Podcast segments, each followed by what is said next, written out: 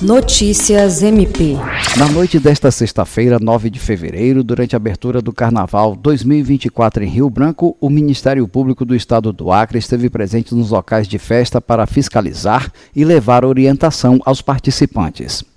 O objetivo é garantir a segurança e o bem-estar dos foliões. Como em anos anteriores, o MPAC instituiu um grupo especial de atuação para monitorar as atividades relacionadas ao Carnaval.